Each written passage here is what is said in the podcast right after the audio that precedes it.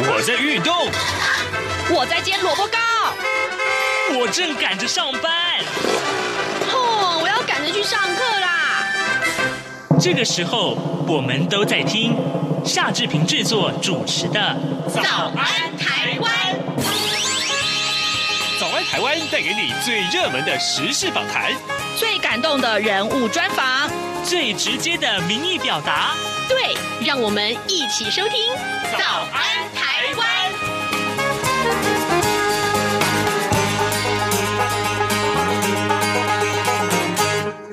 台湾！我是夏志平。今天是二零二一年的五月二十六号，星期三。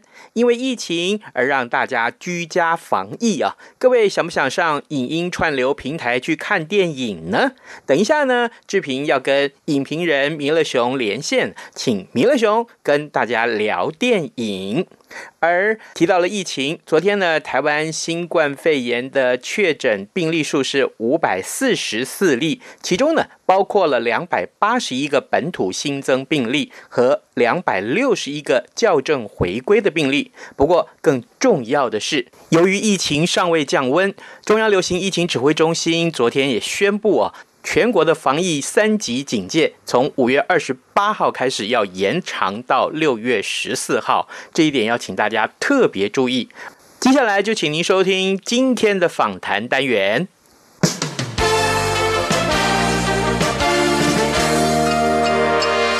早安笔记本。这里是中央广播电台台湾之音，您所收听的节目是《早安台湾》，我是夏志平。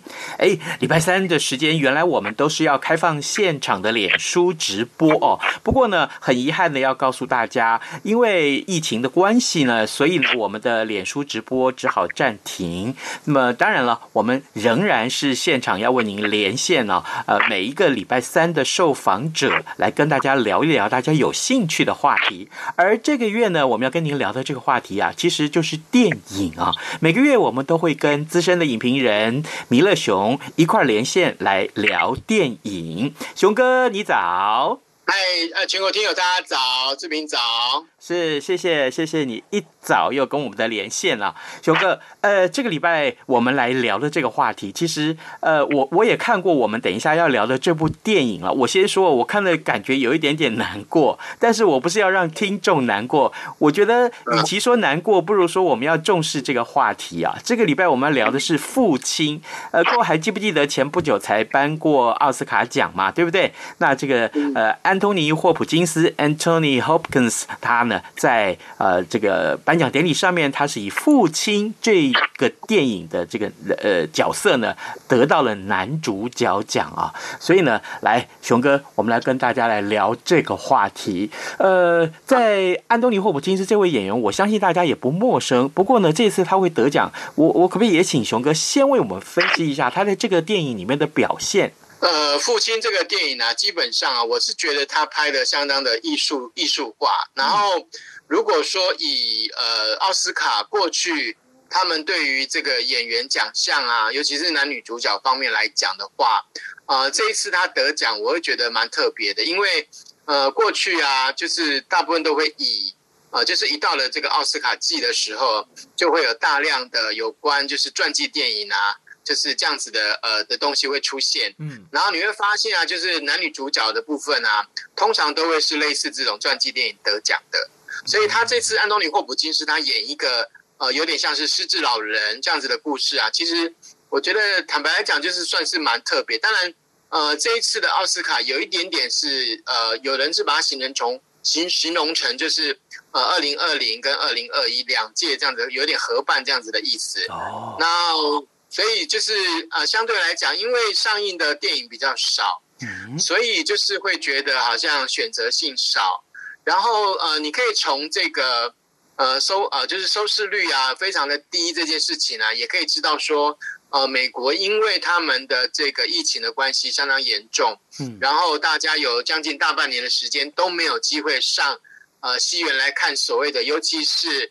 呃，漫威这样子的呃商业电影，嗯，然后上映，所以其实呃也也影响到了，就是说整个提名方面的那个时间，机制，还有就是最后出来的名单。嗯，那在这个奥斯卡之前的金球奖，其实已经让人家觉得就是有点，就是丈二摸不到金刚了，就是会觉得说整个那个提名的，不管是电影的这个呃片名啊、片片子，或者是呃得奖的人啊，很多人都觉得有点莫名其妙这样子。那当然，奥斯卡它是比较传统型的，呃，所以安东尼霍普金斯，我觉得以他的演技、他的资历。就是得到这个奖，应该是没有人会讲话。嗯，但是如果你把他跟其他的呃电影呃，就是来呃，尤其是入围啊男主角的部分做一个比较的话，你会发现啊，就是跟过去的提名的那个呃方式会有点比较不一样，这样子。哦，为什么不一样呢？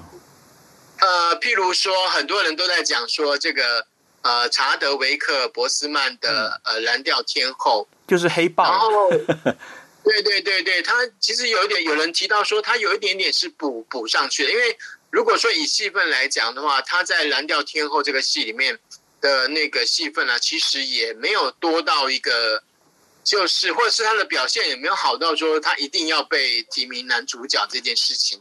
那再加上《蓝调天后》这个这个戏啊，虽然是演一个美国相当重要的呃爵士女歌手，呃，就 Franklin 她的故事，但是。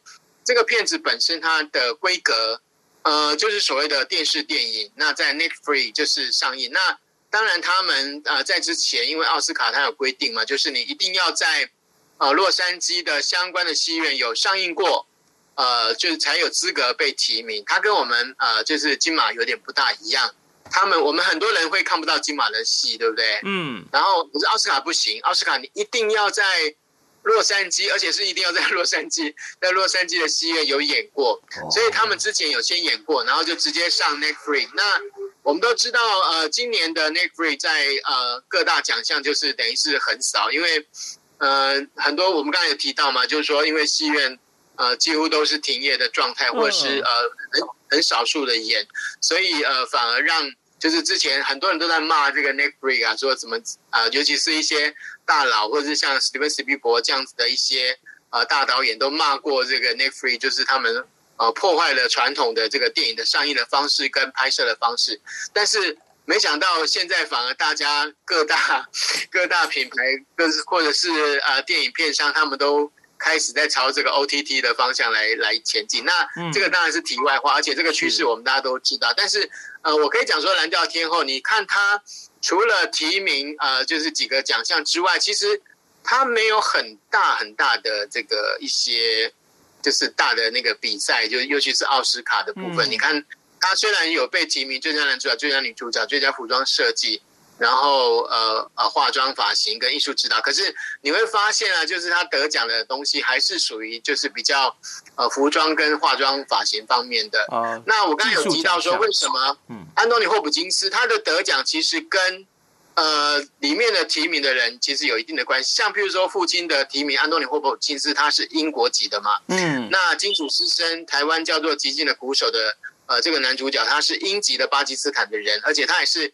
第一个伊斯兰教的被提名的男主角，哦。然后呃，这个查克维呃查德维克博斯曼他是蓝教天后啊，那当然他因为我觉得有一点点就是说大家缅怀他，就像那个呃希斯莱杰在呃黑暗骑士里面的表现，就是有被提名，然后为什么他没有办法达到就是像希斯莱杰这样子的声势，或者是大家觉得一定要给他讲的原因，是因为。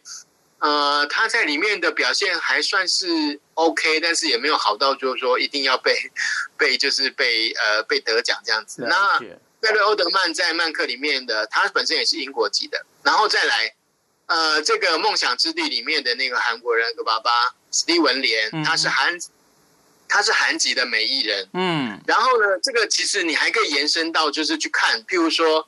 呃，赵婷的《游牧人生》，她得了，她得了哦，最佳影片、最佳导演、最佳女主角，对不对？对。然后《梦想之地》的最佳女配角是伊如珍，她是韩国人。对。然后呃，《犹大与黑色弥赛亚》的这个呃男配角丹尼尔卡卡鲁亚，嗯，他得了最，他是黑人，然后他得了最佳呃就是男配角，所以呃你可以发现，就是整个在不管是呃种族或者是肤色的。从提名一直到得奖，你会发现就有一点点跟往常的这个奥斯卡那种白人至上这样子的感觉有点不大一样，对不对？哦。但是问题是，奥斯卡他们的呃，就是提名者跟呃投投票的人是谁？就你一定要本身是奥斯卡的会员，对，就是呃，就是影艺学院的会员才能够投。所以你你想想看，他们会出现这么样的偏亚洲，或是让全部的白人都消失吗？这个可能性也很低吧。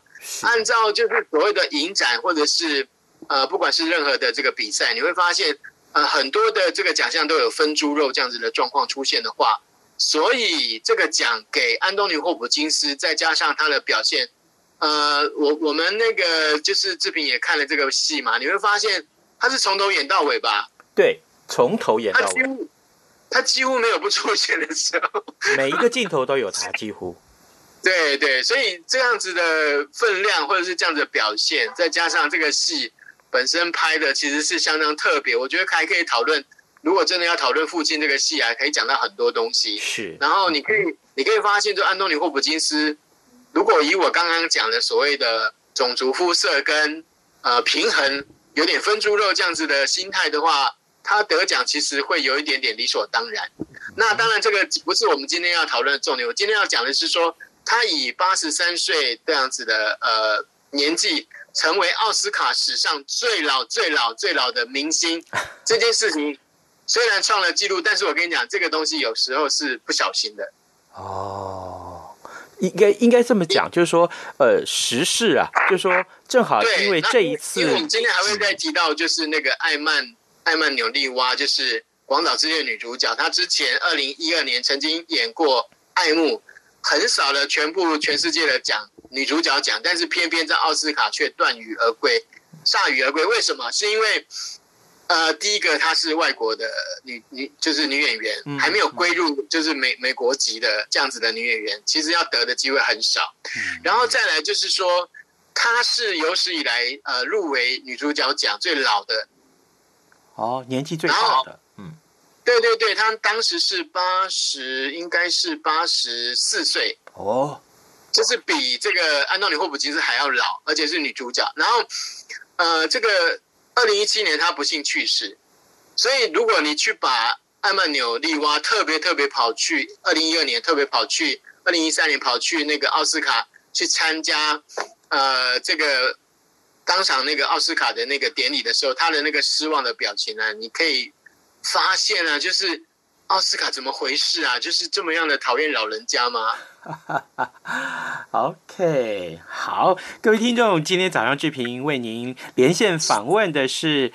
资深影评人弥勒熊，我们请熊哥在节目中跟大家来聊聊这个话题。我们这一次要聊的是《父亲》这部电影，正好呢连带我们要讨论是有关于啊这个奥斯卡里面，或者说在电影圈里面，对于老演员啊这个年纪大的演员啊，他们有没有尊重，或者说呃老演员他们呃在拿奖这件事情上面有怎样的表现？事实上，因为人生历练的关系啊，我相信每一位老演员他们。举手投足都是戏，这个不容置毋庸置疑啊，不需要去怀疑。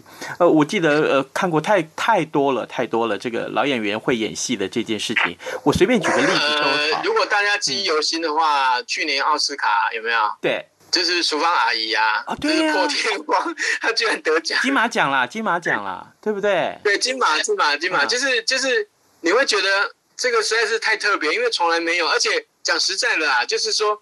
我我我我们可以提醒大家，就是说，你看过就是，譬如说香港、中国、台湾啊、呃，亚洲电影专门拍老人电影的有多少？嗯，对，比例很低吧？是是是，对。但是讨论就是相关的老人、老人痴呆症，或是老人老化之后过的生活。像刚刚我提到的这个《爱慕》这部片也是一样啊。最后里面男主角就把女主角杀了嘛？呃，因为他一个老伯伯要照顾自己的。这个老婆，然后根本就是没有力气，而且这个就是一个痛苦。你有照顾过老人，你就知道，就是老人到后来会退化成像小孩子啊。对，所以那个是很累的事情。嗯，就像就像就像父亲里面那个呃，就是志平有看嘛，就是你会有点傻博，就是到底安东尼霍普金斯在里面干嘛？就是一下子又想说这个是女儿，然后一下子另外一个人又跑出来。然后到底是谁打他？嗯，然后到底他人是在看护的家，还是他女儿的家，还是他自己的家？你会发现很有趣，有没有？还有就是，而且室内戏。对，室内戏很多，对，嗯、就是呃，这个失智老人啊，他的很多的特性，通通在这个电影里面展现出来。像比如说会容易暴怒，对不对？啊，这个呃悲伤啊，突然情绪就上来。所以我因为我身边也有这样的呃亲友是这样啊，我看了很多的例子。所以当我呃这两天在看这部片子的时候，我心里面其实是很难过。我我甚至于看到最后，我我。我就不剧透了，好不好？我看到最后的那几场戏的时候，我一边擦眼泪一边看这个电影，我几乎是没有办法看完它，因为那个心里面的 impact，那个那个冲击是非常大的。呃，所以我们回到安东尼·霍普霍普金斯上面，所以他这个片子里面的表现真是非常非常的洗练，演演技真的太棒了。可是我必须讲啊，今天要不是其他的这个最佳影片、最佳女主角、最佳。这个男配角跟啊、呃、最佳那个女主角、最佳导演、最佳影片都是所谓的亚洲系统或者是呃少数民族得的话，嗯，今天安东尼霍普金斯啊要得的话，其实我会觉得，相对来讲，就是按照奥斯卡歧视老人的历史，就是要得的可能性其实是很低的。为什么呢？我必须要提到一个更早更早的人，彼得奥图哦，大明星。我喜欢他，他在一九六二年的《阿拉伯的劳伦斯》里面就已经是很惊人的演出。嗯，然后呢，他一辈子啊，他得过四次的金球奖，但是奥斯卡最佳男主角他提名了八次，然后从来没有得奖。然后呢，二零零三年他已经得到了第七十五届奥斯卡的终身成就奖。哦，然后你会觉得说，但是他没有拿，但是他没有拿到演技奖。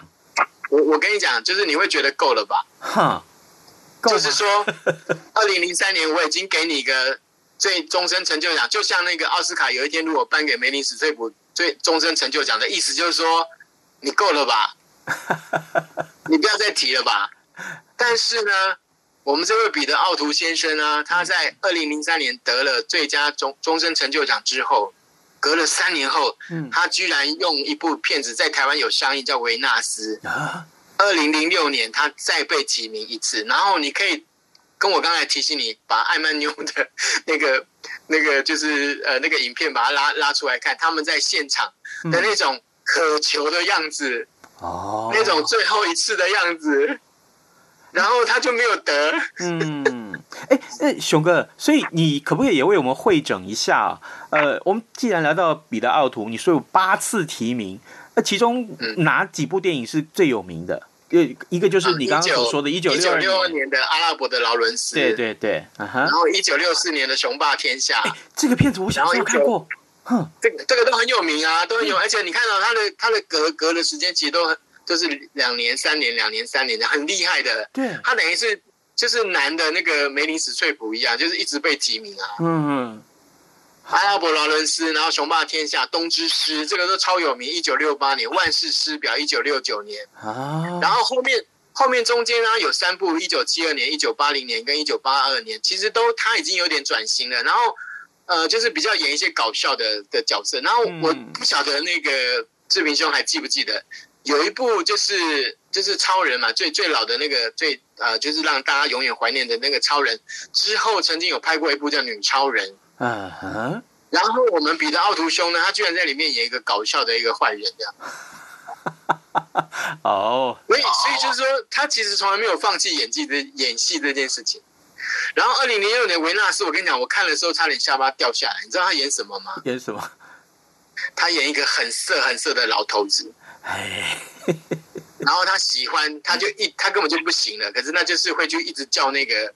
叫那个同一个名字叫 Venus 的一个一个年轻的妓女这样子，哇哦哇哦，然后就缠着他这样子，所以其实呃，我们看彼得奥图，他真的是你看很难演呢。没有我说这个很难演，要要演个色老头，然后被提名最佳男主角，这很难吧？然后他不管什么样的类型的角色都可以演呢，演那种英雄，对不对？Lawrence，然后呢？这个呃很收敛的角色，很外放的角色，他都可以演。万世师表这个非常有名的片子啊，对对，而且都是当时的大卡司大制作，所以就是，而且他一辈子几乎都是早期几乎都跟一些大导演合作嘛。啊。然后我会觉得还蛮可惜的，因为你我们可能还有机会看到，比如说二零零六年他的演出，可是二零一三年他死掉的时候啊，其实中间他还有在演过一些别的东西，但是都没有办法像二零零六年的维纳斯让他就是说，等于是独当一面，就是有有有怎么讲，就是用呃专门。写给老人家演的角色真的很少，嗯，我跟你说真的真的很少。就算孤味好了，是孤味是因为厨房阿姨太厉害，他等于是挤压群雄，嗯，他等于是挤压所有的人啊，所以你不得不看到他，不然的话，你说你说他的戏份有最多吗？并没有啊。对，没错。我我我忘了提，就是那个安东尼霍普金斯第一次得男主角是《沉默的羔羊》，一九九二年。哎，这个不能不提耶。然后他在里面，他很夸张，他从头到尾只出现二十一分钟啊！真的有有人这样统计吗？对，就是就是你会觉得他的他这个就是他在里面演的那个那个角色贯穿全剧，对不对？嗯。可是有人仔细去算过，其实从头到尾他只出现二十一分钟。哎，我对那个这，这也是打破记录。我我对那个片子啊、哦，就是没有，你要二十一分钟要得到最佳男主角，嗯、太难了吧？我而且我对那个《沉默的羔羊》这个片子印象太深刻了，我永远记得啊，就是只要提到这个片子，然后呢，安东尼·霍普金斯他被绑在那个担架直立起来，对不对？戴那个面具，哈，然后呢，当他把那个面具拆下来，有一个有一个表情，有一个动作是让我毕生难忘，就是他要说他要吃人的时候，那个舌头突然伸出来，然后又收进去，你知道？哎。你我我不我不相信，很像动物，对，像动物一样。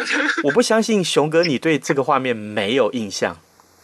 没有，他很多啦。譬如说，他把呃，就是一个警察嘛，剥他的皮嘛，因为他用他的脸就是混出去嘛。对。然后他不是把那个警察整个吊在吊在那个，就是类似像一个呃拳击场，然后光线就透过来，然后很像一个十字架上面，很像耶稣受难图，有没有？啊，那个片子太精彩了，是可以讨论的。那个意象太多了。那个画面就是精心设计过啊。然后他里面女主角不是被欺负嘛？就是隔壁的那个男生，就是对着女主角，就是就是在那边制毒嘛。对。然后后来他就杀了隔壁的那个人啊。嗯嗯。就是替那个女主角报仇，就是就是他那种既邪恶，然后又暴力，可是又好像充满了就是关心弱小。嗯，然后又是一个医生，就是很专业的人，然后他又又帮忙他办案，就是那种很复杂、很矛盾的集医生的这样子的冲，就是呃充满了冲突。这个我我觉得就是就像志平兄，如果你有机会演出，就是安东尼霍普金斯的角色，你一定非常愿意，对不对？就是有机会办法有，对呀、啊，就是有办法去尝试这样子这么样的充满了冲突、矛盾的的的角色，这个很多演员应该一辈子都。很想去演一次吧？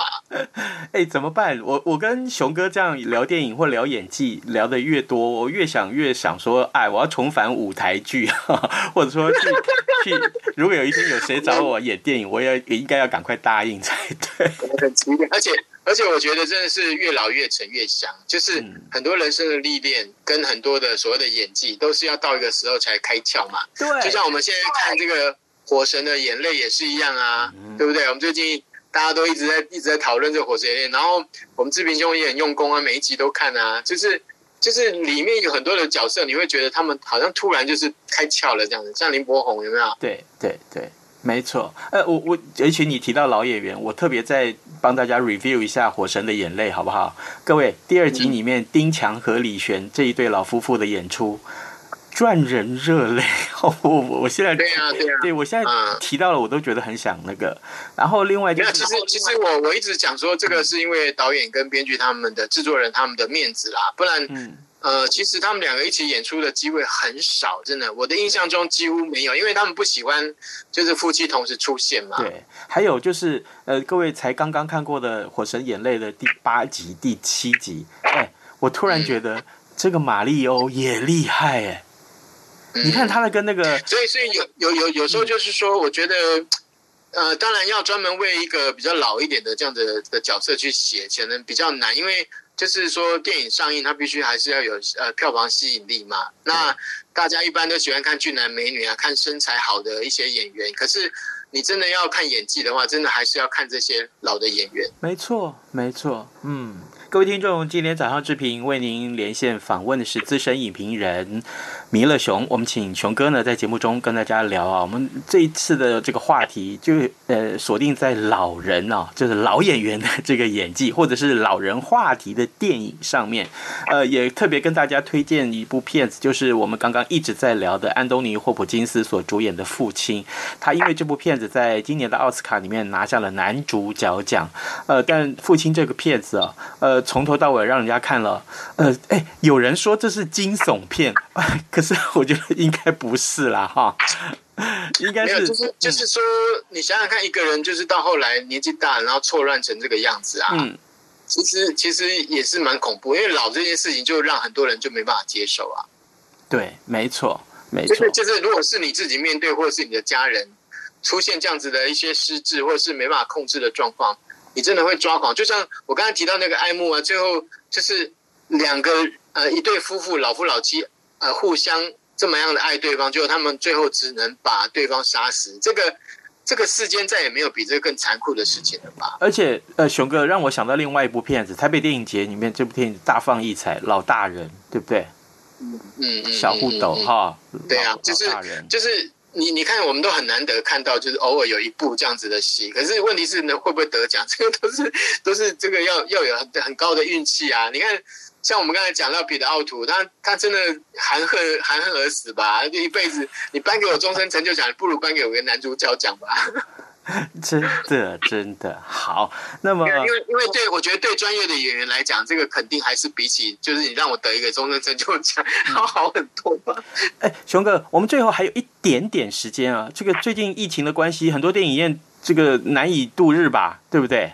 嗯嗯嗯，那怎么办呢？就是现在目前的话，之前是只有台北，呃，就是双北北部地区的戏院就是停止嘛。对。然后后来三级的话，就是全部都不行。对。然后你你可以看到一个历呃，就是历史仅有的状况，就是所有的那个上映电影的是一片空白的。对。啊啊呃，所以大家只好在家里看 Netflix 或其他的影音平台了。对啊，所以你看那些那些那个电影大佬就会骂那个就是 OTT 这样子的服务啊，我觉得他们真的是有够不智。因为其实讲实在的啦，我觉得戏好，或者是说呃演员演得好。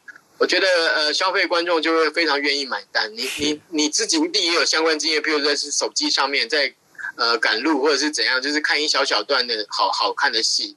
其实我觉得这个东西都没有，就当然呃进戏院有人讲说是有点像宗教仪式啊，就是一种呃一种像一种信仰一样啊。嗯。甚至于说那时候就是刚台北的戏院刚刚停止啊，有有连友就是呃就是那种电影的那个发烧友，他们就说。